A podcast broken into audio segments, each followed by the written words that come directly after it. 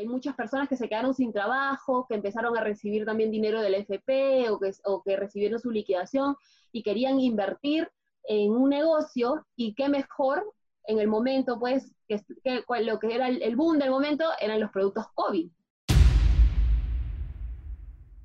Y yo también este, concuerdo totalmente contigo con que hay todo un, como que una idea generalizada entre, al menos en Perú, ¿no? Y quizás en Latinoamérica, de que los productos chinos son malos, cuando en realidad he importado muchas veces productos de mucha calidad y muy buena calidad eh, eh, chinos. Hola a todos, ¿qué tal? Estamos en otro episodio de Trafiques, esta vez con Diana Reatei, entrevistando a Diana. Ella es una emprendedora que se dedica al mundo de las importaciones y el marketing, lo cual es una combinación bastante poderosa, se podría decir.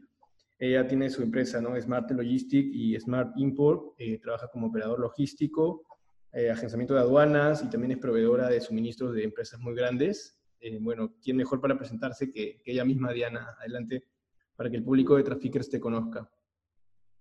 Hola, gracias por la invitación. Sí, bueno, soy Diana Reategui. Como decía, soy eh, agente de carga internacional, agente de aduana y también damos servicio de transporte local, ¿no? Como operadores logísticos, eh, tanto aquí en Perú como en Chile, en Colombia.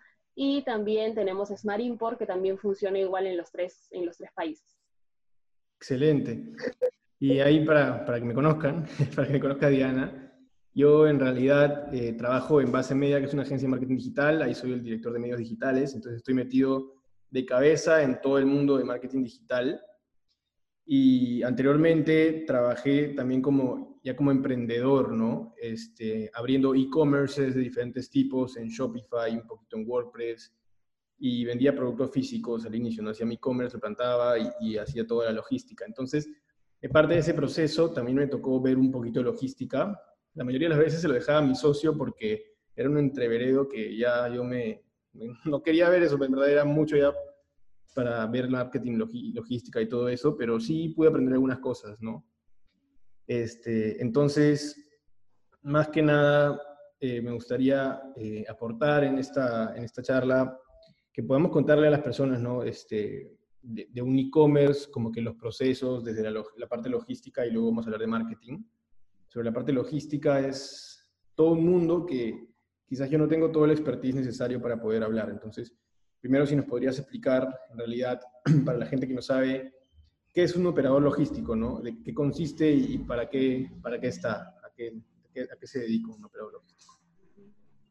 En realidad la logística es indispensable en todo sentido, no solamente para el tema de, trabajo, de emprender, sino también en nuestra, en nuestra vida diaria, ¿no? Nosotros siempre necesitamos de una logística para que todo funcione. Y con respecto a específicamente a lo que es un operador logístico, es una empresa que se dedica a brindar el servicio integral para todo el proceso de una importación y una exportación también, ¿no? En realidad, eh, nosotros, por ejemplo, brindamos el servicio de agenciamiento de aduana, que es en el momento en el que se nacionalizan los productos cuando ingresan al país. Eh, luego, también hacemos el agenciamiento de carga internacional para que tú puedas eh, traer tu mercadería, ¿no? El tránsito internacional. Y el transporte local, porque una vez también que tu mercadería llega pues aquí al puerto, al aeropuerto, también tienes que trasladarlo hasta tu local, hasta tu almacén, ¿no? Entonces, eh, como operadores logísticos, logísticos damos el servicio de forma integral. Completo, o sea, desde la logística como internacional, por así llamarla, ¿no? Desde el tránsito internacional, ¿no? la nacionalización de, aduanas, y luego y el transporte hacia tu almacén. Y el tránsito internacional puede ser este, por avión, puede ser por barco. Así es, claro, aéreo o marítimo. Aéreo, marítimo, y hay eh, también una diferencia, una gama de incoterms ahí que se utilizan. Así es. Este, como parte de mi carrera, yo estudié ingeniería industrial, ahí nos enseñaron un poco de negocios internacionales, ¿no? Pero ya hace mucho. Igual, como te digo, no pude aprenderme los incoterms. Creo que Ahora estamos en qué Incoterms estamos usando. Estamos en Incoterms 2020, se renuevan cada 10 años. Ahorita estamos en la versión 2020, son 11 Incoterms, pero normalmente nosotros en la logística de importaciones vamos a encontrar eh, cuatro, ¿no? Que son los más, digamos, los más eh, cotidianos a utilizar para, los importadores. Para los que no saben, un Incoterm es un, como el, precio a, definir en, la etapa en la que está la importación, ¿no? Son, los términos de compra y venta. El Incoterm es, es el término de compra y venta. Esto es eh, de manera universal es una, son siglas que se utilizan para poder entendernos ¿no? con nuestro proveedor que está desde otro país. Entonces, eh, el Incoterm o la, la, sigla, la palabra que yo utilice para definir cómo me está vendiendo el proveedor el producto, cómo va a ser la entrega, cómo va a ser el envío, eh, yo lo voy a entender aquí en Perú, lo vamos a entender lo mismo, se va a entender en China, en España, en Chile, en México y en todos los países, ¿no? Para todos poder hablar un solo idioma.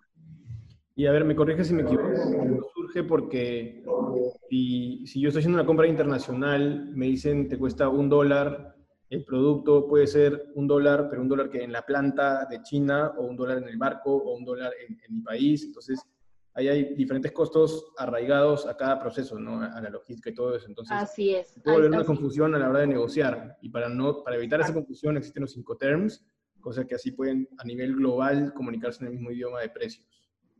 Así es, así es. Sí, eso, eso, es bastante importante porque es igual como de manera local, por ejemplo, ¿no? Nosotros podemos vender, yo te digo, mira, Jorge, yo te vendo este celular, pero ven y recógelo a mi tienda, a mi casa, ¿no? Y ya tú saliendo también de mi, de mi casa, de mi almacén, si a ti te lo roban, se te cae, se te pierde, ya no es mi responsabilidad. Pero si tú me dices, no, Diana, ¿sabes qué? Déjamelo en la agencia, ¿no? Porque me lo vas a enviar a provincia, o déjamelo en Olva, ¿no? En, el Olva Courier. Entonces yo te digo, ok, yo acepto que te lo voy a dejar en Olva, y si a mí se me pierde en el camino, ¿no? De mi almacén, de mi, tienda hacia Olva, ya es mi responsabilidad porque al final yo no te lo he dejado donde, donde habíamos acordado, ¿no?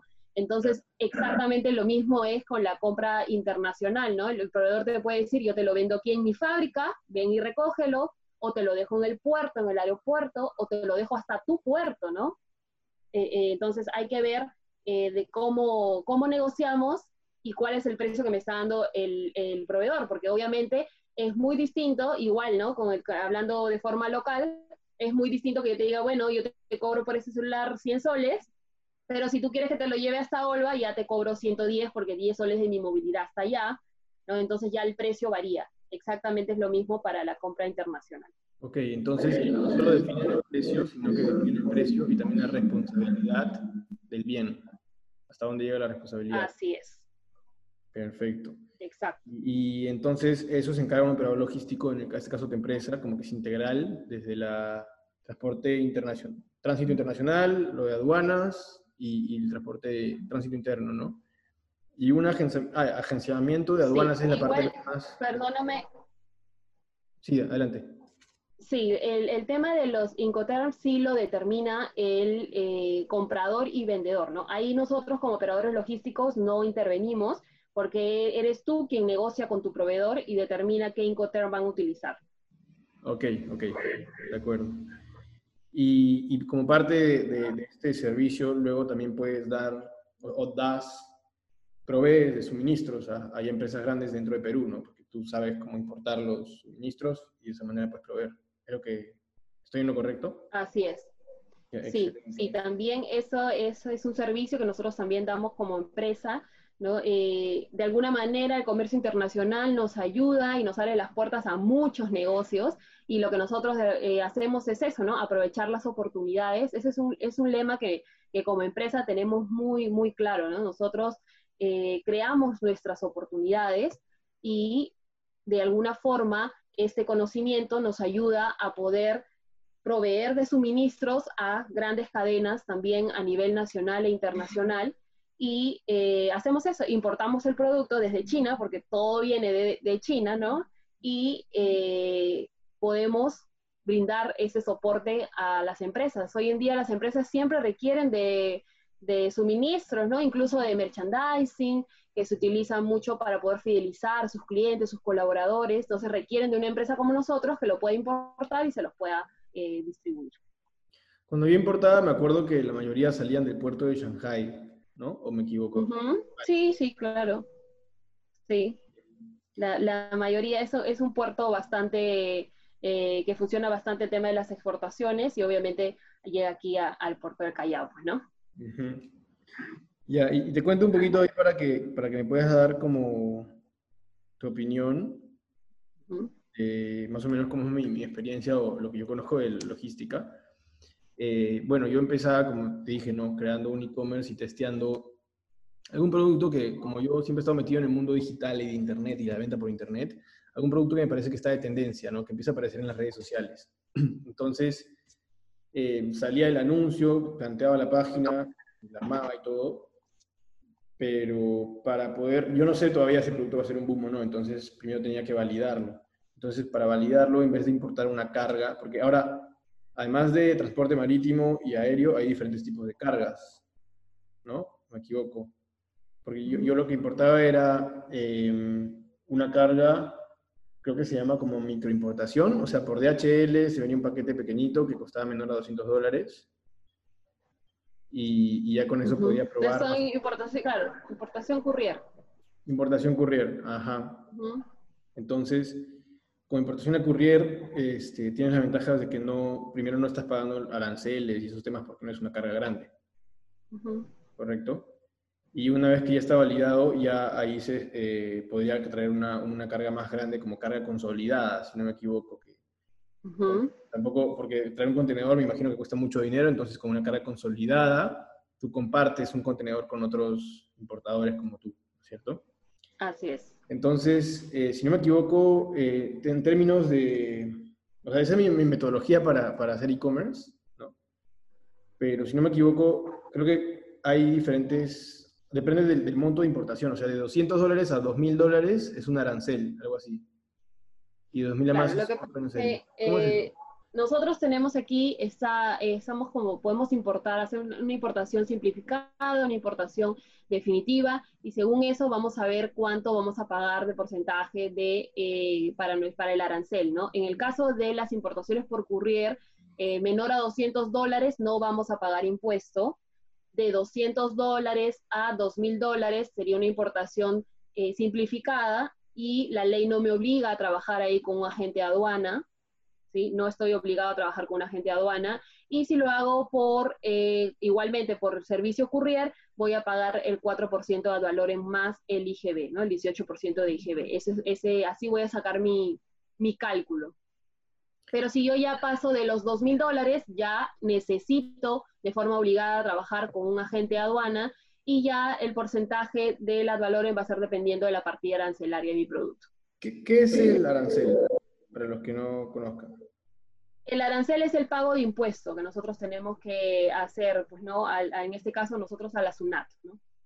Y si tú importas de 200 a 2.000 dólares, tienes que pagar el 4% de... Vas a pagar 4%, sí, más el 18% de IGB. ¿Y qué es ad valorem? ¿Qué significa eso? El porcentaje de, eh, de impuesto. De acuerdo al, al monto que estás importando. Claro, en este caso de 200 a 2.000 dólares va a ser 4%. O sea, si importara 1.000 dólares, por ejemplo, pagaría los 40, ¿no? 40 dólares, 4%. Claro, más el 18%. Entonces, en total es un 21%. 21%. Ah, ok, ok. Ya, y, pero ahí lo puedo hacer yo directamente, pero una vez que paso los 2.000, ahí ya necesito un agente de aduana. De forma obligatoria, sí, un agente de aduana. Ya. Entonces ahí sabemos qué es el arancel, el ad valorem, y los rangos, ¿no? Eh, de 200 para abajo no es necesario, de 200 a 2000 es 4% de valor en más IGB, y de 2000 para arriba ya, ¿cómo se maneja? Eh, va a ser dependiendo de la partida arancelaria de tu producto, ¿no? La partida arancelaria es un código universal también que tienen todos los productos para poder determinar cuánto es el pago de impuesto, ¿no? Entonces, eh, ¿qué es lo que nosotros tenemos que hacer? Es preguntarle, como punto número uno, preguntarle al proveedor cuál es la partida de su producto, porque él es el que lo está eh, vendiendo, lo está ofreciendo, lo vende hacia todos los países, porque no solamente ellos exportan a Perú, ¿no? Eh, también exportan a Chile, a México, Ecuador, Colombia. Entonces, ¿quién mejor para saber la partida arancelaria de tu producto que el mismo proveedor? ¿no? Entonces, le solicito la partida y la corroboro igual con mi agente de, aduana. Con, con, mi agente voy a corroborar si es la partida correcta y vamos a ver cuánto es que paga de, de arancel esa partida. algunos están exonerados de, ese pago. Claro. Dependiendo del producto, el producto paga diferentes aranceles, dependiendo de la clasificación que tenga el producto dentro de la partida arancelaria. Que es esta tabla universal que clasifica los productos para pagar diferentes aranceles. Así es. Qué loco ya. Ojalá hubiera sabido esto antes. y, bueno, ¿qué cosas? Creo que también en un proceso de importaciones, para todos los que se quieran dedicar a este mundo o empezar a hacer sus importaciones, em, creo que hay como diferentes etapas a la hora de, de, de las aduanas cuando hacen las, las, revisiones, no sé cómo se llaman, ¿no? Como que pasa, o sea, que es algo como que luz roja, luz verde y algo así. Eh, ¿Nos podrías, por favor, eh, iluminar al respecto? Sí, acá tenemos lo que es el canal de, eh, perdón, el semáforo, ¿no? Para los canales de control, que es canal verde, canal naranja, canal rojo, ¿no? Si el canal te sale verde, significa que tu mercadería va a pasar, va a salir de forma libre, ¿no? No va, no va a requerir de ninguna revisión. Si tu canal te sale naranja, ya significa que la aduana te va a hacer una revisión documentaria y si sale canal rojo va a ocasionar ya una revisión física. Ya van a abrir tu contenedor, tu, eh, tu carga, tu mercadería para ver si realmente pues es lo que estás declarando, ¿no? Y ahí es ahí donde eh, la aduana capta pues acá a todas las personas que están eh, importando réplica o de repente están y eh, tiene otros productos restringidos, ¿no? Dicen que están importando pelotas y cuando abren hay termómetros, ¿no? es lo que, pasa en el día a día. O sea, claro, en el documento dice una cosa y sale la partida área más barata. Y resulta que en verdad estás importando, no sé, mascarillas con termómetros, ahí que todo el mundo importó, creo. Sí, no, y aparte porque hay productos que están restringidos, que requieren de un permiso, ¿no? De ciertas entidades, entonces a veces no tienen el permiso y declaran como si fuera otro producto, ¿no? Y esto, bueno, es algo aleatorio, simplemente se la están, se la están jugando, por decirlo así, ¿no? Y eso pasa mucho con los productos eh, relacionados, por ejemplo, a, cosméticos, creo, productos del rubro de belleza, que tienen de alguna manera interactuar con tu cuerpo, tienen más restricciones por digemir, digesa también, si no me equivoco, ¿cierto? Sí, claro que sí. Hay productos que están restringidos, especialmente los productos que son para eh, cuidados de la piel, para que, son, que tienen contacto con la piel, ¿no? Imagínate que tú compres un champú, se te cae el pelo. Entonces, para eso pasa por un, por un registro sanitario. Igualmente, hoy en día tú sabes que todos los emprendedores y, hay muchas personas que se quedaron sin trabajo, que empezaron a recibir también dinero del FP o que, o que recibieron su liquidación y querían invertir en un negocio y qué mejor en el momento, pues, que, lo que era el, boom del momento eran los productos COVID, ¿no? Eso pasó este, eh, en esta pandemia. Entonces, al que menos tú veías, a tu amigo, a tu vecino, a todos, importando mascarillas, termómetros, ¿no? Productos de mascarillas, y que estaba perfecto en realidad, ¿no? Eh, eh, me a mí me pareció genial que las personas empiecen a reinventarse y no quedarnos con los brazos cruzados, teníamos que seguir adelante a pesar de toda la situación que estábamos viviendo, pero muchos eh, hicieron importación, compraron, por ejemplo, termómetros que están considerados como dispositivos médicos y no pudieron retirar su mercadería, quedó retenida porque no tenían los permisos eh, necesarios para poder importar estos productos o los concentradores de oxígeno, ¿no? muchas personas decían, pues, ¿por qué el termómetro, pues, es un láser, no te hace nada, pero está considerado como dispositivo médico y eh, muchos también invirtieron y perdieron grandes cantidades de dinero por desconocimiento. Claro, por eso es importante una agencia de aduanas que te asesore, ¿no? A la hora de realizar importaciones. Sí, ves que todo de repente eh, dependiendo la cantidad que voy a importar, ¿no? Porque si yo importo cantidades pequeñas y voy a utilizar el servicio courier, no necesito de repente contar con un agente de aduana, porque el courier me hace todo el, todo el trámite. Pero sí necesito saber si mi producto es restringido o no. Y para eso, de repente, antes de iniciar en este mundo de las importaciones, sí es importante recibir una capacitación. Y si uno importa un monto menor a 200 dólares con servicio courier, ¿igual aplica este tema de los productos restringidos? Sí, lo, lo, que dice menor a 200 dólares es no pagas impuesto, pero no te exonera de la restricción de un producto. Ok. Y lo que hablamos del semáforo, eh, por el que hacen una revisión a, las importaciones, ¿no? Eh, verde pasa sin revisión, ámbar es revisión documentaria, o sea, revisan que todos los documentos tengan sentido. Creo que, me imagino que contrastan los documentos de proveedor que llegan a customs, a aduanas, con, con lo que dirá que el importador. Eh, claro, hoy en día imagínate que las, las, empresas courier incluso te envían el link de Alibaba, ¿no? que es la plataforma donde la mayoría hace sus compras, y toman como referencia el precio que figura ahí, ¿no? Entonces ellos eh, solicitan tu documentación para ver cuál es, en tu factura estás puesto un monto de, porque tú en realidad al proveedor también le puedes decir, al chinito tú le dices, ponme que me costó un dólar y él lo, le lo va a poner, ¿no? Y muchas personas bajan el precio de su factura para justamente no pagar impuesto, ¿no? O, pagar menos, menos impuesto.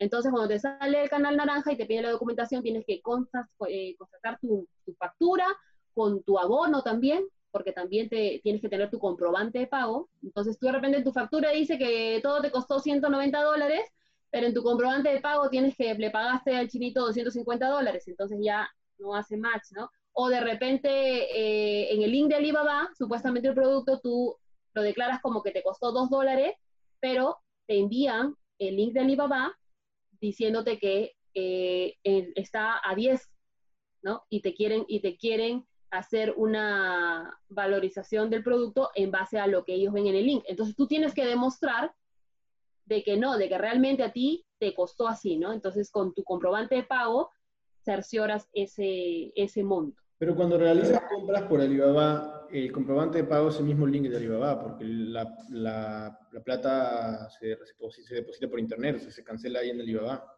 Sí, pero cuando yo, te, yo me refiero al link, te digo el link de que está en, en, la página de producto y no necesariamente, tú sabes que en, Alibaba tú vas a encontrar ahí dos precios, que va a depender del el monto, de la cantidad que tú solicites. Ahora, Igualmente, yo puedo negociar con el proveedor para que me deje menor precio aún. Entonces, eh, de repente ellos te pueden decir, mira, acá en Alibaba dice que te costó 10 dólares, pero tú has puesto que te ha costado 7 o 6, porque tú negociaste así con el proveedor y eso es válido.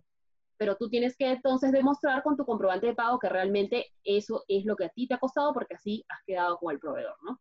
Pero si no tienes eso, entonces ahí es donde... Ya, ya, exacto. Ya, y este, el semáforo es totalmente aleatorio. Es aleatorio. Aleatorio. Ah, no hay como que alguna lógica para... No. No hay, un truco súper secreto para no pasar el control, para pasar el control. No. No hay. Eso es aleatorio. Ah, ya, saben, para todos los que están escuchando, seguro están esperando un truco secreto. no sé. O sea, te la juegas. Cosas que no Exacto.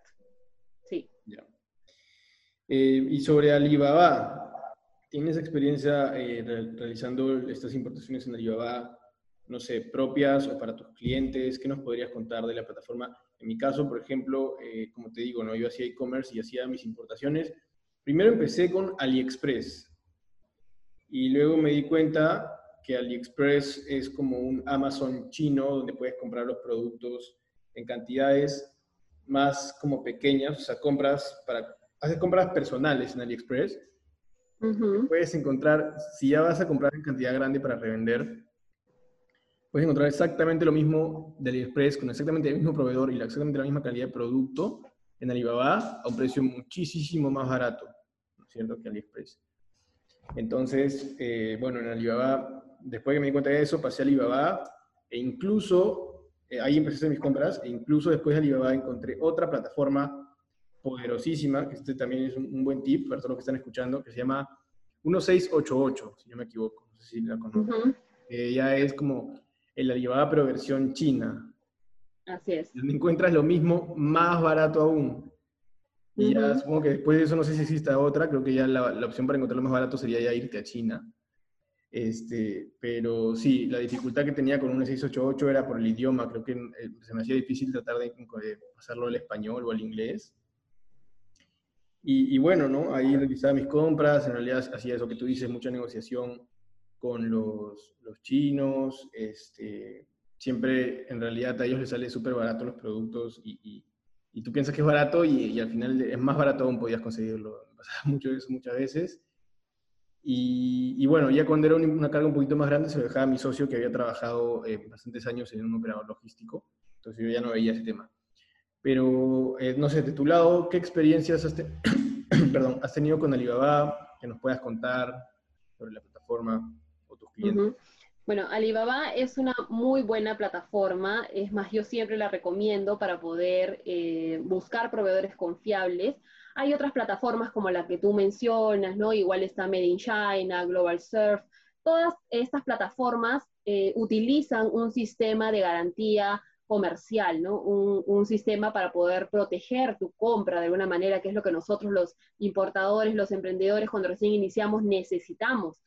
Y sin embargo, igual Alibaba es de todas las plataformas, es la que más pues eh, funciona en nuestro mercado, la que más exporta para Latinoamérica, eh, tiene un sistema mucho más fácil de utilizar y, y es la que yo siempre más recomiendo. Eh, igual otra opción para poder conseguir un proveedor confiable o un precio mucho menor que Alibaba está eh, a través justamente de los agentes de compra, ¿no? En este caso, por ejemplo, con mi empresa, nosotros tenemos personal ya en China trabajando para nosotros, en la cual allá está el mercado de Yibu, que es un mercado eh, mayorista local de China, y eh, yo, por ejemplo, me contacto con mi personal, solicito los productos y ellos se van al, al, mercado que está eh, distribuido por distritos y en cada, distrito es eh, de, una, de un sector, ¿no? Por ejemplo, el sector tecnológico, el sector de, maquillaje, ¿no? Entonces ya yo le voy solicitando los productos y él hace las negociaciones directas con los fabricantes. Una vez que él ya tiene los productos listos también, ellos me envían fotos, videos de la calidad del producto, prueban el producto uno a uno antes de ser enviado, ¿no? Hacen una inspección. Y eso de alguna forma también es una ventaja, a diferencia de repente de trabajar con una plataforma. Lo que, si bien es cierto, tienes una garantía comercial por el Trade Assurance a través de Alibaba, sin embargo, tienes que saber utilizarlo, porque si no sabes utilizarlo, también no te sirve de nada. Y no tienes esa igual verificación, ¿no? Tendrías que contratar a una empresa tercera para que se acerque a verificar tus productos, a, diferencia de que cuando trabajas con un agente de compras tienes todo el servicio de alguna manera completo. Entonces, esas son las soluciones para poder buscar eh, proveedores confiables, las que yo recomiendo, a través de Alibaba o a través de un agente de compras. Con un agente de compras, pues entonces, según lo que estoy entendiendo, es, puedes conseguir mejores precios por el hecho de que es un trato directo, entonces ustedes tienen una conexión directamente ya en, China, que, finalmente va a ir a, tratar con el proveedor directo y no pasa por la plataforma. Incluso los que venden en la plataforma muchas veces también son revendedores o revendedores de revendedores. Entonces no está llegando al proveedor, original. Y luego eh, la ventaja de que pueden verificar ellos mismos que... Y, y, adicionalmente eso, el de la calidad, porque en realidad tú también, nosotros no nos podemos ir mucho por un tema de precios. Yo te puedo mostrar un mismo producto, tú lo ves en la foto y dices, son exactamente iguales, pero la calidad es totalmente distinta y tenemos que aprender a comprar calidad, ¿no? Muchas personas aún tienen el mito de que lo chino es malo, ¿no? Lo de chino se rompe, pero no es eso, sino que nosotros, los latinoamericanos, lamentablemente siempre nos vamos por el precio. ¿Y cómo podemos exigirle al proveedor que nos haga algo bueno cuando nos dice un precio y, está bien que, tengas que negociar, pero eh, ya nosotros pues nos vamos hasta lo último, ¿no? Él nos presenta opciones, ¿no? Te dice, yo tengo los zapatos o las sandalias, ¿no? Por darles dar un ejemplo, ahora para el verano, de un dólar, la de cinco y la de quince. Y nosotros queremos ni siquiera la de dólar, ¿no? Queremos la de... La de, dólar. de dólar. Entonces, ese es el problema con, nosotros en este caso, ¿no? Y entonces, eh, es importante también, por ejemplo, igual con un agente de compras, puedes conseguir los mismos precios que Alibaba, o incluso puedes puedes conseguir menos, pero también puedes conseguir el mismo precio, pero con una mejor calidad. Pues puedes tener esa, esa eh, ventaja y sí, pues ellos hacen la inspección de los productos. Ya no tendrías que contratar de alguna forma a un tercero porque directamente ellos eh, son tus ojos en China, ¿no? Claro, o sea, ya no es solamente confiar en una foto, sino que es una fuente de confianza que le está diciendo eso sí es de calidad. Y yo también este, concuerdo totalmente contigo con que hay todo un, como que una idea generalizada entre, al menos en Perú, ¿no? Y quizás en Latinoamérica, de que los productos chinos son malos, cuando en realidad he importado muchas veces productos de mucha calidad y muy buena calidad eh, eh, chinos, que finalmente productos que son de la misma categoría que otros que te pueden vender en Quality Products, Radio Shack, del, mismo tipo, pero, pero, importados de, de, China y no con la marca, no sé, pues, una marca súper cara, sino con la marca de la, fábrica de China, pero si compras a un precio que te están diciendo que es un producto de calidad, la calidad sí sale exactamente la, misma en realidad. Sí, y, y, lo que venden estas, estas empresas grandes, que todo también es producido, fabricado en China también, ellos también lo importan. Claro. Lo importan. sale del mismo lado y la gente piensa que acá no es de calidad y allá sí es de calidad cuando los dos salen de la misma persona, del mismo país. Exacto, pero lo que pasa es que lo importa, eh, lo venden ya con su marca y eso es un valor agregado. Y eso es algo que yo siempre, de alguna forma, también trato de eh, orientar y fomentar en mis redes sociales, ¿no? La creación de marca. Nosotros tenemos que aprender a diferenciarnos. Hoy en día, al menos en el Perú, hay muchísimas personas importadoras, hay muchísimo ya también negocio, comercio electrónico, y vas a encontrar a muchos que vendan el mismo producto que tú. Un poco complicado que tú digas, yo soy el único que tiene este producto solito para mí, ¿no? Quizás puede, ser, puede sí ser uno de los primeros en insertarlo en el mercado, pero a los 3, 4 meses vas a encontrar ya a 50 personas a tu alrededor vendiendo exactamente lo mismo. Entonces, lo que nosotros tenemos que hacer es diferenciarnos de nuestra competencia. ¿Y cómo me voy a diferenciar? Dándole un valor de marca, ¿no? Un valor de marca. Y eh, nosotros podemos eh, importar productos con nuestra propia marca.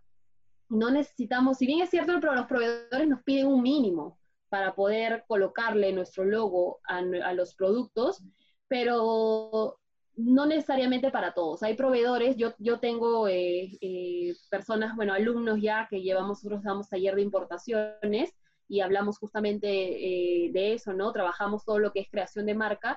Tengo alumnos que han importado simplemente con 100 unidades y el proveedor les ha aceptado eh, colocar su marca. Es más, yo misma, eh, bueno, nosotros trabajamos como proveedores para una cadena óptica bastante grande en Latinoamérica y uno de los productos de merchandising que me pidieron así para una sola tienda, algo fugaz, fueron unas, unas monturas con marca y solicitamos simplemente 50 unidades y me, y me los vendieron y le colocaron el, logo, ¿no? Entonces, eh, va a depender del producto y de cómo tú logres negociar con el proveedor para que eh, la cantidad mínima sea pequeña y tú le puedas colocar tu marca. Eso es lo que le llaman también white label, como eh, etiqueta blanca, ¿no? Que tú estás comprando producto en blanco, pero ahí le ponen el, en China le ponen el logo, le ponen todo el branding de tu marca y ya te sale brandeado. Exacto. Así es sale ya con el branding. Y no necesariamente en realidad también es, porque a veces muchos se complican, ¿no? Y yo también de alguna manera les digo, eh, no necesitas que tu producto tenga grabado tu marca, sería lo ideal, sería lo más bonito. Eh, pero si para empezar, pues no, no tienes los medios, depende de ti que no te quedes con los brazos cruzados. Importo mi producto, pero aquí de forma local le hago su empaque y coloco el logo en mi empaque. Y así también le estoy dando eh, una sensación de marca a mi cliente y estoy dando un valor agregado, me estoy diferenciando de los demás. Y yo te, te digo, tú puedes, todos pueden tener el mismo producto que tú, pero nadie va a tener el producto de tu marca y nadie va a tener, va a transmitir el valor que tú quieres transmitir con tu propia marca y eso te hace diferente y te da una opción, al menos tú que conoces todo esto del marketing, te da una opción incluso para eh, comercializar tus productos a un precio mucho más alto que la competencia.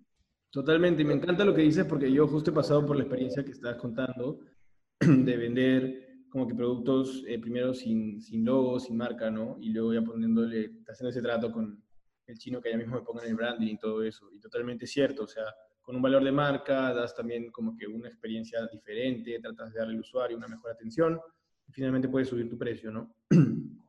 Y también quería hablar un poquito de, o, al menos aclarar el término que mencionaste hace un rato, del Trade Assurance de Alibaba. Eh, Tengo entendido que es como, algunos proveedores tienen este certificado, por así llamarlo, o esta, esta herramienta Trade Assurance, que otros no en Alibaba. Y cuando tú buscas los que son Trade Assurance son más fiables, porque lo que hacen, me corrige si me equivoco, es que cuando tú realizas la compra es como que el dinero queda en la nube de Alibaba, así llamarlo.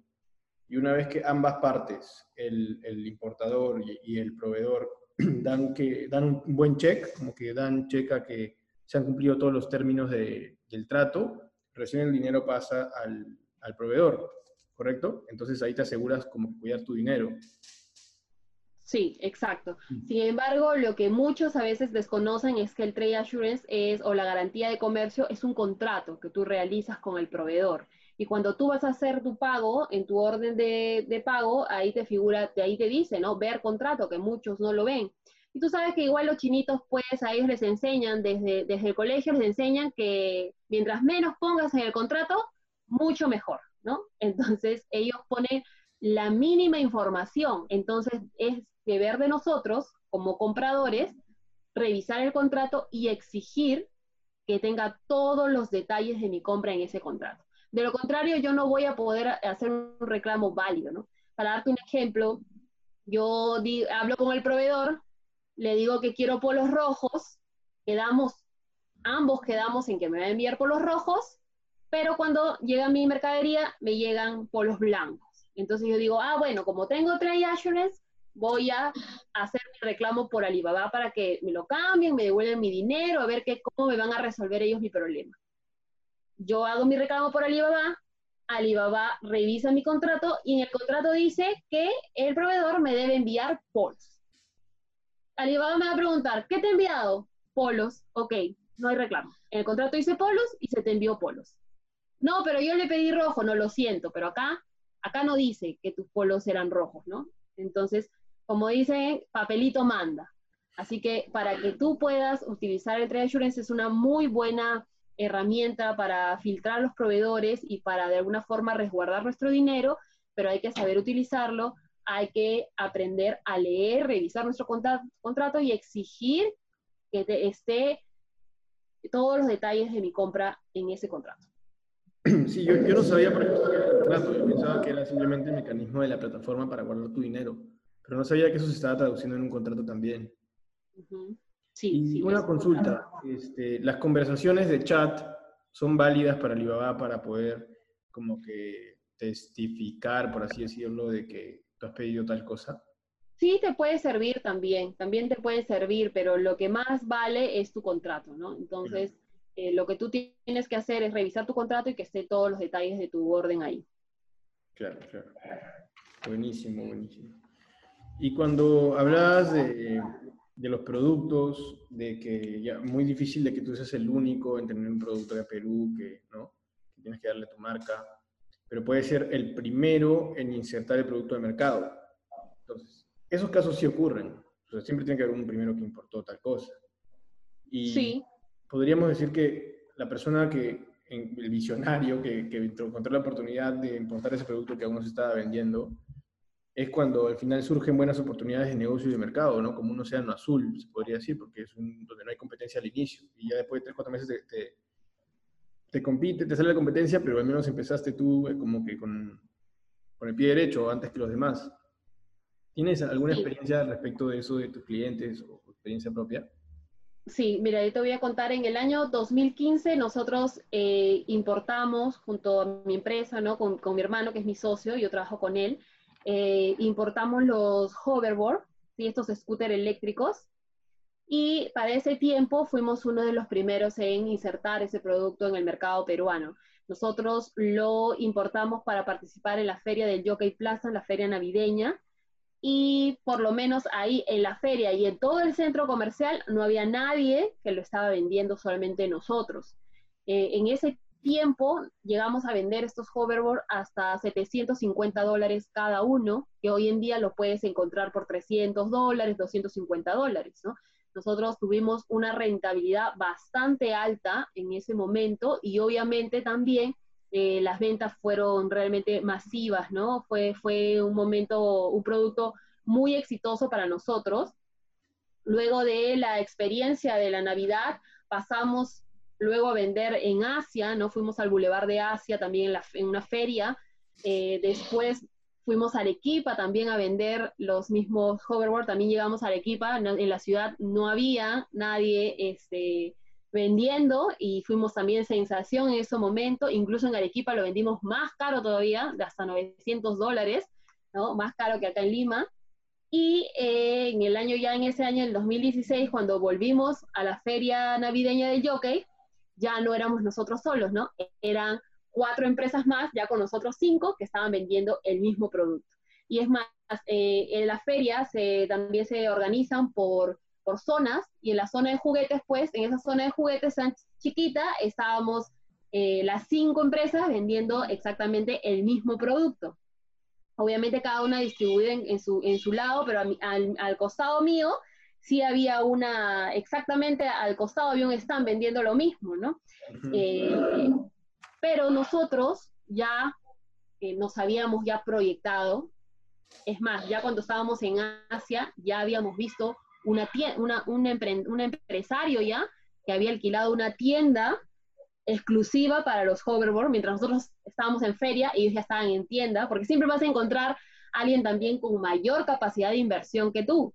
¿No? Entonces, y a más, a mayor cantidad, también el precio es mucho mejor para ellos y les da como que esa opción de, de vender mucho más barato. Y acá tenemos en el Perú ese problema, que siempre queremos vender, este, bajar los precios. Tenemos esa costumbre de que eh, traemos un producto o algo y para supuestamente salga más rápido, le bajamos el precio, que es un error que, que yo siento que cometemos y entre nosotros mismos acá quemamos todo el mercado. Sí, que no debería ser, pero bueno, eh, hay personas que trabajan de esa manera. Entonces, eh, ya nos imaginábamos pues de que no íbamos a ser los únicos ya en esa, en esa feria del 2016. Entonces, ¿qué cosa hicimos? Nosotros queríamos diferenciarnos de los demás. Y nosotros, tú sabes que en China tú puedes encontrar hasta lo que menos te imaginas, ahí, lo vas a encontrar, ¿no? Y nosotros importamos un, un accesorio para el hoverboard, que fue una silla que lo adhería, lo, lo juntabas al, al, scooter y ya lo convertías en un chachicar. Entonces ya no solamente lo usas parado, sino también lo usabas sentado. Y eso era algo que no tenían los demás, ¿no? habían cuatro empresas con el mismo producto, pero no tenían esa, ese accesorio que yo tenía para diferenciarme. Entonces las personas preferían igual comprarme a mí porque se llevaban todo el pack y es más, hice que los que me compraron el año anterior regresaran también a mí por su accesorio, ¿no? Entonces, esa es la forma que nosotros tenemos que buscar siempre de que diferenciarnos de, la competencia.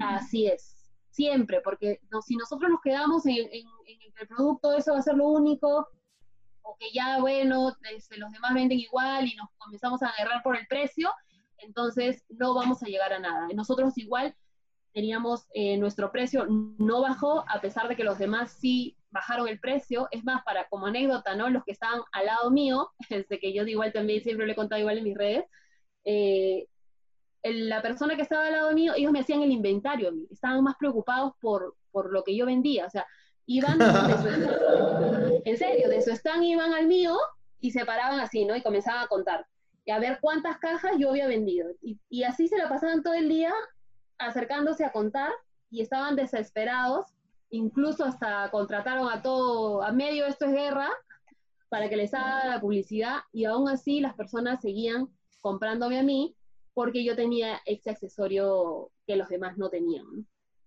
Claro, entonces ahí hay dos claves. La innovación en el producto y el marketing, para poder diferenciarse. O sea, marketearse bien, para, porque igual hay más gente que va a vender tu producto. Para todos los que están escuchando Trapickers y hacen e-commerce o se quieren dedicar al e-commerce o ya tienen un e-commerce y están empezando, no son los únicos. la lección es esta de Diana, que no son los únicos que están vendiendo eso. Así ustedes crean que es eso. No son los únicos, es muy poco probable se puede pasar, pero es difícil. Y la forma de diferenciarse es marketeándose de una manera buena, ¿no? Que ahora el digital es lo más preciso de ahora. Y innovación en el producto constante, porque tu producto igual siempre es como un pico, ¿no? Es como que crecimiento, la tendencia y se va para abajo. Y ahí es cuando buscas una innovación, algún complemento, algo que pueda satisfacer de mejor manera la demanda de las personas.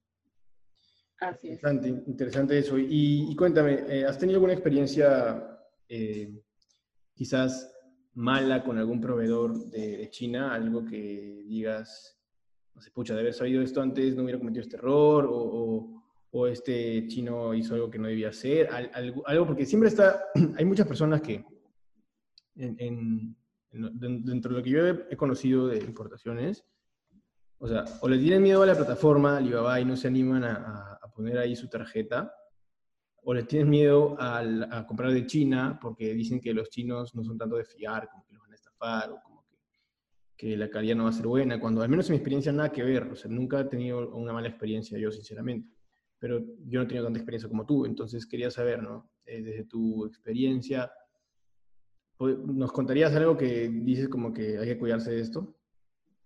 Bueno, en realidad eh, con los proveedores tampoco yo no he tenido mala experiencia, gracias a Dios, de alguna manera siempre me ha, ido bien.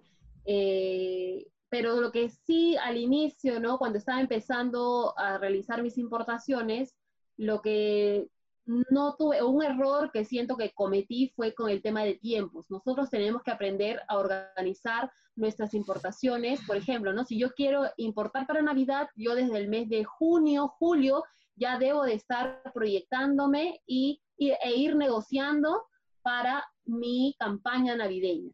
Porque eh, los chinos no tienen el, producto en stock, o sea, no es que tú los contactes y le digas, ya, dame mil unidades de esto y él acá lo tiene justito para ti, ¿no? O sea, él te lo va a preparar y para eso se va a demorar también tienes que tener en cuenta eso, ¿no? ¿Cuánto se va a demorar para preparar tu producto? Que lo más probable pueda que sea entre 15 hasta 35 días, depende de lo que, el, el producto que es y lo que el proveedor demore, ¿no? Él te dirá. Y de ahí tengo que calcular también mi tránsito marítimo, ¿no? 30 días más. Entonces, todo eso tengo que yo tenerlo ya mapeado desde antes y adicionalmente a eso, siempre hay que pedir una muestra entonces, quizás por eso es que de alguna forma no he tenido muy una mala experiencia con el tema de, los proveedores, porque yo siempre solicito antes una muestra. Entonces, ya si la muestra, obviamente la muestra siempre te va a costar un poquito más, pero es indispensable y es parte de tu inversión. Es muy importante que tú siempre pidas una muestra. Entonces, eh, si ya yo le doy el ok al producto, entonces ya recién ahí hago mi pedido grande, ¿no? Entonces, es un tiempo para que me envíen la muestra, mientras que me llega, la reviso, le doy el ok, luego para darle el ok al proveedor para que ya pueda producir la cantidad que yo necesito, lo que el, tiempo que él se demore, luego para la salida ¿no? de, mi, de, mi, de mi contenedor, de mi carga, lo que según la cantidad que yo requiera, y el tránsito internacional tengo que contabilizar cuánto me estoy demorando. Entonces me pasó que, por ejemplo, para una de mis ferias no me llegó el producto ¿no? O sea, eran dos semanas de feria y una semana yo no tenía producto para vender. Me quedé en la feria y iba simplemente a hacer mi acto de presencia, Hasta que ya le llegó y de ahí recién ya, ¿no? Entonces, eh, esas son cosas, esa, esa, por ejemplo fue una experiencia que yo ya obviamente desde esa vez ya tengo, tomo todos mis, mis tiempos especialmente si es un producto estacional, si es un producto por campaña. Imagínate, quiero un producto para Navidad y me llega pues este, a fines de diciembre, ya no lo voy a poder vender para Navidad, se acabó la Navidad, en enero ya está la gente con verano, ya de ahí viene la época escolar y se olvidaron de mi producto, voy a guardarlo hasta la próxima Navidad. Entonces hay que tener en cuenta los tiempos. Y los tiempos también tienen mucho que ver, si no me equivoco, eh, aparte de calcular de la manera que dijiste, ¿no? De la producción, el, que te la muestra, la producción del, del, lote completo, y luego el envío marítimo, y luego el desabanaje, y la logística interna. También depende de la cantidad, porque si es una cantidad pequeña, haces una importación eh, aérea, y me corrige si me equivoco, pero eh, en importaciones aéreas, en mi experiencia, este, Ahí hay otro tema bien grande también para tocar, lo voy a apuntar. Pero bueno, en importaciones aéreas, este, te llega como que en dos semanas, ¿no? Para claro, sí es. Y el estoque. Eh, para el envío aéreo nosotros tenemos dos formas, el envío courier y el envío por vuelos cargueros, ¿no? Si tu mercadería eh, pesa hasta 50 kilos, tú utilizas el envío courier. Nosotros vamos a determinar el tipo de envío, ah, no por el precio del producto, porque hay muchas personas que tienen productos importo, un producto de 500 dólares, de 1000 dólares, ¿qué tipo de envío me recomiendas? ¿no? Pero el envío no se ve por, eh, por precio de producto, sino lo vamos a determinar por el peso o las dimensiones de mi carga.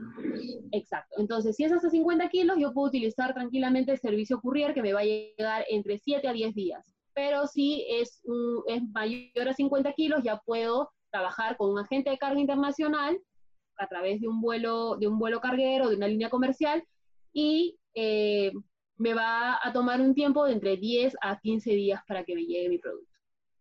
Ya, y eso también tienes que cruzarlo o hacerlo match con el monto que estás, también, tiene sentido con el monto que estás invirtiendo o no tiene nada que ver, porque de acuerdo al monto era que tenías, por ejemplo, si era más de 2 mil dólares, tenías que trabajar con un agente de, con un operador logístico, ¿no es cierto? Un agente de aduana, sí. Un agente de aduanas.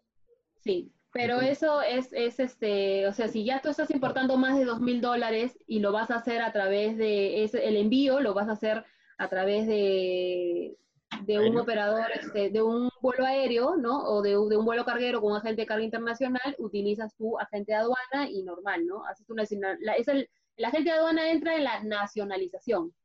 Acá nosotros, el envío es el tránsito internacional, ¿no? que si lo haces con un vuelo carguero vas a requerir de, un agente de carga internacional. si yo lo hago courier, ya ahí el courier se va a encargar de, todo, ¿no?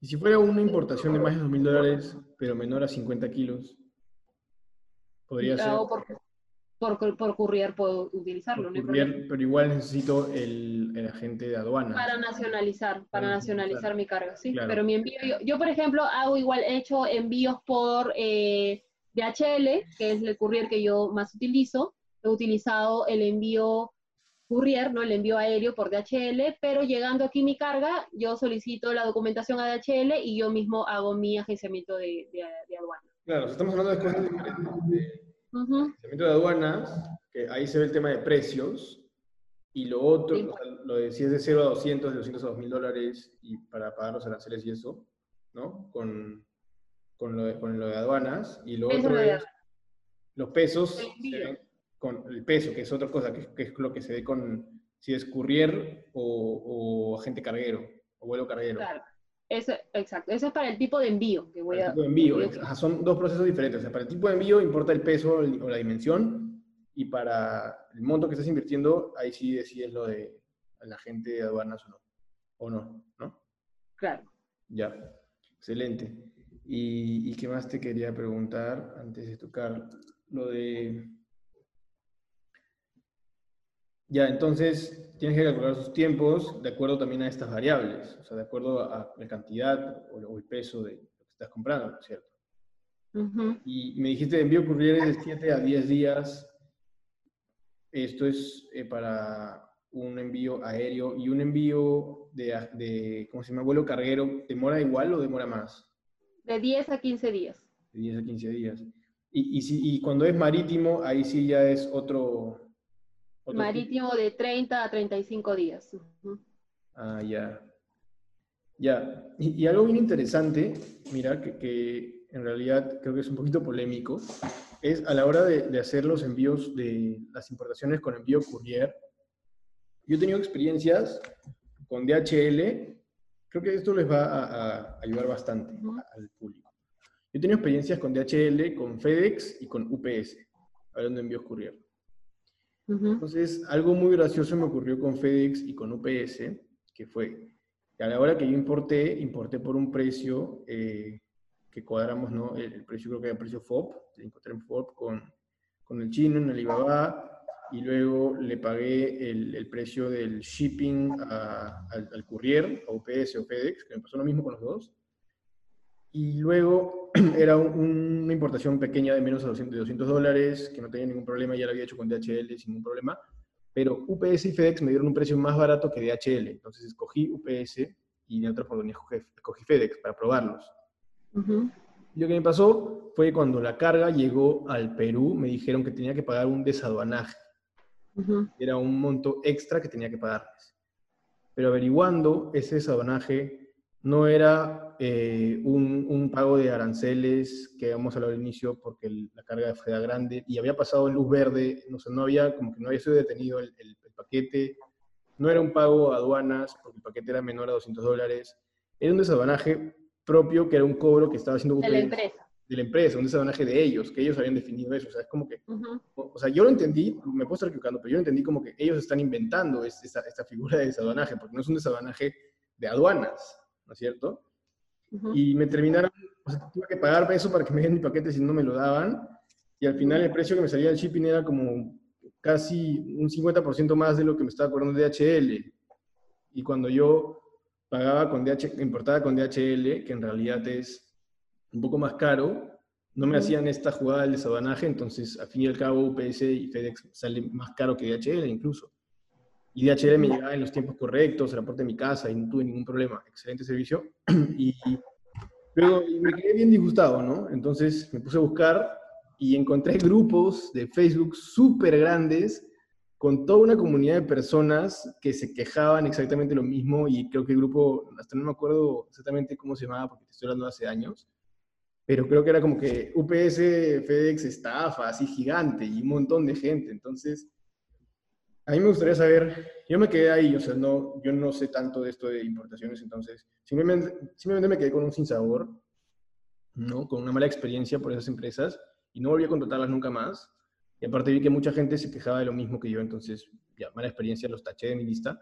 Pero me gustaría ahora que tú me aclares el tema y me digas si en realidad eh, el, los equivocados son los compradores o es algo que no se debería hacer. ¿Qué, cosa, qué, piensas al respecto? ¿no? ¿Qué, es lo que está ocurriendo ahí con ese desaduanaje que te cobran? Que luego, incluso cuando yo me a quejar, me dijeron que sí está en su página web, pero está en, no está en la página de compra, está como en una página, en una sección de la página web que te sale ahí un término de desaduanaje. Entonces, ¿qué significa eso? ¿Qué cosa es eso? Son, son eh, cobros que hace la empresa no como parte de su servicio y lamentablemente es algo que nosotros no podemos de alguna forma eh, no le podemos decir nada, pues no, ellos nos tienen, de alguna forma ahí nos tienen, ellos tienen la sartén por el mango y si no les pagas, pues no retiras tu mercadería, ¿no? E independientemente también del pago extra que te hacen hacer, el servicio también es pésimo. Prácticamente, al menos en UPS, tienes que ir a recoger tu mercadería, a tocarles la puerta para que te entreguen, ¿no? Tu, mercadería, cosa que no pasa con DHL. Le estamos haciendo así publicidad gratis a, DHL. la mejor publicidad todavía, ¿no? Eh, de, las recomendaciones. Pero, este, pero eh, es la verdad, es la verdad, ¿no? DHL te cobra un poquito más, sí, eh, pero el servicio es muchísimo mejor que UPS y que incluso que, que ¿no? Pero entre las tres, para mí la peor es UPS. Definitivamente, eh, incluso en algún momento también cuando hice una, una compra, eh, supuestamente el proveedor se equivocó y yo hice mi pago, yo le pagué para que lo envíe por DHL, pero se equivocó y lo envió por UPS. Me pasa exactamente lo mismo a mí también. Lo que pasa es que ellos eh, cobran, eh, como UPS cobran mucho menos, mucho menos, ¿no? Y, es más, como ellos entienden que el latinoamericano siempre quiere lo más barato, incluso cuando tú estás hablando con el proveedor, inmediatamente él te da ya el monto de envío por UPS, ¿no? Y tú le dices, no, quiero DHL, y te dice, no, UPS es más barato, insiste en UPS, ¿no? Es que hay es otro tema también que me acuerdo, ya, ya me acordé, me has hecho dar un flashback, así que ya me acordé de todo. Mira, era como UPS, ese cobro es más, es más barato UPS porque es de precio como que eh, global, ¿no? O sea, el precio del shipping es más barato. Pero ese sabonaje es un sabonaje que solo se cobra acá. Claro, de La concesionaria de UPS, que es Unión PAC, Unión del PAC, algo así, Unión PAC. Acá te cobran ellos y es algo propio de ellos como empresa. propio de Perú, la concesionaria de Perú. Eh, no, eso, eso pasa en, UPS igual de, de, otros países. O sea, es la empresa tiene como parte de sus cobros, de su, hacer ese cobro extra por su servicio, ¿no? A pesar de que en, en nuestro caso, que es 200 dólares, menor a 200 dólares, que no pagamos impuestos, a pesar de eso, ellos nos cobran ese, ese supuesto desadonaje, pero que es algo que cobran ellos como empresa, ¿no? Es, e, e, es, algo que ellos han determinado así. Pero ese, ese em, lo que pasa es que las veces que yo he importado no, no, figura, o sea, yo le decía ya al chino, mándame por UPS y salió un monto, el chino te, decía un monto de, imagínate, pues no. Claro, es que ellos te dan el monto del envío, ellos no saben si es que aquí te van a hacer un cobro adicional o no. Es más, el proveedor no tiene responsabilidad contigo si es que tu producto es restringido, si tienes que pagar impuestos, si tienes la documentación necesaria o no, si es que las facturas, si él, tú le pides que te la haga menos, él te lo va a hacer menos. O sea, el proveedor no le interesa porque él simplemente te está vendiendo, ¿no? Una vez que ya tú le pagaste y sale la mercadería, lo que pasa ya en tu país es tu problema. Ya eso te lo arreglas tú. Y él no sabe que UPS cuando, cuando llega acá te cobran estos, estos gastos este, eh, innecesarios, ¿no? irregulares, él no sabe que se demoran, que no te atienden, él no sabe nada de eso, ¿no? Él simplemente ve que él va, deja tu mercadería, hace su pago por su exportación y listo, ya lo demás es tu problema, ¿no? Y ese pago extra, o sea, no te deberían dar extra desde el chino que te da el precio, cosa que tú ya sabes que tienes que pagar eso extra, porque lo que pasa es que recién te enteras cuando la carga está acá. Es, que el chino no sabe eso. Es que el chino no sabe que te van a hacer ese, ese cobro extra. El proveedor no lo sabe. Él va a UPS a dejar la carga y a él le dicen, ya, a ver, lo miden, ¿no? Le sacan el, el, el, eh, el precio por, por, el envío y le dicen, ya, esta, esta mercadería envía, lo vamos a enviar por 150 dólares. ¿no? Él te dice a ti 150 dólares, listo. Lo deja y ya está. Pero ella más ya no sabe él ya, ya, no le importa más, simplemente ya lo dejó, ya lo vendió, ya le pagaste y listo. Él no sabe. ¿Y por qué con DHL sabe todos los pagos total? No es que sabe todos los pagos tampoco, él no sabe, solo que DHL acá no te cobra. no te cobra lo que te cobra UPS. O sea, por eso, es un, es un cobro extra que se hace en, el local, en, el, en, el, Sí, claro. En el lugar. O sea, el UPS ya no sabe, no tampoco dice ese desadonaje. No, no, no te va a decir, ajá, no. Mm, ya es acá. Pero sí, el servicio es malísimo, ¿no? Igual, este, como te, estaba contando, eh, la experiencia que tuvimos, ¿no? Con esta, este chinito que nos mandó ahí a UPS, y nosotros no nos llegaba la, carga, tuvimos que ir a, a, UPS, pero bueno, como no hay mal que por bien no venga, nos fuimos y nos sentamos ahí en la sala de espera con todas las personas que tenían problemas con su carga y empezamos a, a dar ahí, este, ¿cómo se llama?, orientación, y al final conseguimos clientes, nos, hicimos de nuevos clientes ahí, los ayudamos, ¿no? Porque muchas personas, incluso que su mercadería ya estaba para recoger, y sale el, eh, la persona ahí que, atiende, ¿no? El de atención al cliente y les decía, no, regresa mañana, decía, ¿no? No, la aduana lo está revisando. Todavía no tenemos canal y nosotros pues igual ahí entrábamos a la aduana, todo, y veíamos que ya está canal verde, que tenía que retirar, ¿no? Y, y entonces ya las personas que estaban ahí acercaban, reclamaban ya con base hoy, porque muchos no, no, no saben, ¿no? Y, y, ya muchos que también se van y ya regresan al día siguiente y están así esperando, entonces nosotros de alguna forma orientamos a todos los que estaban ahí y bueno, ganamos clientes. ¿Sabes por qué te digo lo de que, claro, ¿sabes por qué te digo lo de que por qué en un PS ya no saben el precio de sabonaje aquí? Porque cuando yo me quejé con Unión del PAC, Unión PAC me dijeron que que es porque yo tenía que haberle dicho al chino que haga el pago completo, incluyendo el precio de sabonaje de aquí. Y, no, nunca pude, o sea, siempre le dije, las próximas veces que intenté con UPS, le decía, oye, pero hay un precio extra que tienen que pagar por, por el sabonaje en Perú. Y me decía, no, pero no me está saliendo, no sé de qué estás hablando. Y no, él no sabe. hablarle y a quién creerlo, qué hacer. Sí, no, él no, él no sabe. Él no sabe, eso es algo que te van a cobrar aquí. Pero por eso yo siempre recomiendo, igual a las personas que quieran experimentar con cualquiera de estas empresas, pero yo recomiendo que utilicen este DHL, ¿no? Igual para el tema de envíos de documentación, por ejemplo, yo siempre utilizo FedEx también y no he tenido ningún problema, pero hace, hace poco he pedido una muestra, la pedí por FedEx y te cuento que eh, después de 20 días de que ya mi muestra había llegado al país, o sea, el tránsito internacional demoró 10 y FedEx se demoró 20 días para entregarme el producto. Tuve que ir a hacer una queja porque resulta que me enviaron un correo diciendo de que se les había perdido mi producto, que no sabían dónde estaba. Entonces, una vez que hice mi queja, me acerqué, recién por obra y arte de magia apareció mi, mi paquete y me lo entregaron, ¿no? Entonces, eh, ya, yo prefiero trabajar con DHL. Yo también, para todos los que escuchan DHL, punto, ya está. Y otra cosa que te iba a decir era este, un tema que, que me, ha hecho recordar así de lo que estábamos hablando antes es, ya vamos a retroceder mucho antes, pero me parece importante tocarlo de, cuando hablaste del semáforo, eh, ¿no? Y las revisiones que hacen y cuando queda, cuando pasa, por ejemplo, Canal Ámbar y la documentación no hace match de lo que tú pusiste en Alibaba con tu comprobante de pago, con lo que estás declarando en tu billing invoice, ¿no? En tu factura comercial. Factura. O sale en, rojo y resulta que tú estás declarando en tu billing invoice 500 unidades y tienes en una caja de 3000, ¿no?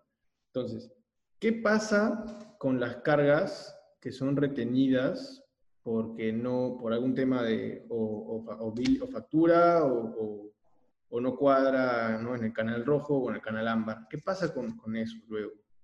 ¿Cuál es el procedimiento? ¿Qué, qué, ¿Cómo se hace? Las cargas para cuando sale en canal naranja en realidad te van a hacer tu revisión documentaria y si es que no eh, está conforme a lo que tú has pagado o, o, no tienes cómo demostrar que realmente pues el precio del producto es lo que tú estás declarando, simplemente lo que ellos van a hacer es colocar al precio referencial que tiene la aduana, ¿no?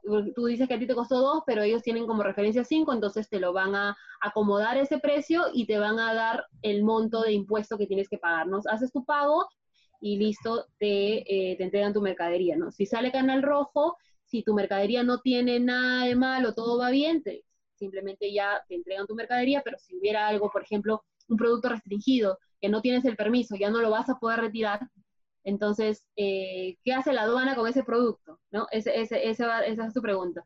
En realidad se supone pues que así como la droga la tienen que, quemar, ya ellos, ellos verán qué hacen, pues, ¿no? Le entrarán, eh, eh, lo, lo, decomisan, de repente lo, lo, subastan en algún momento, ellos ya lo donan, ¿no? ellos ya tienen que ver qué cosa tienen que hacer con ese, con ese producto. Pero ahí, por ejemplo, eso es algo muy propio de la aduana, ¿no?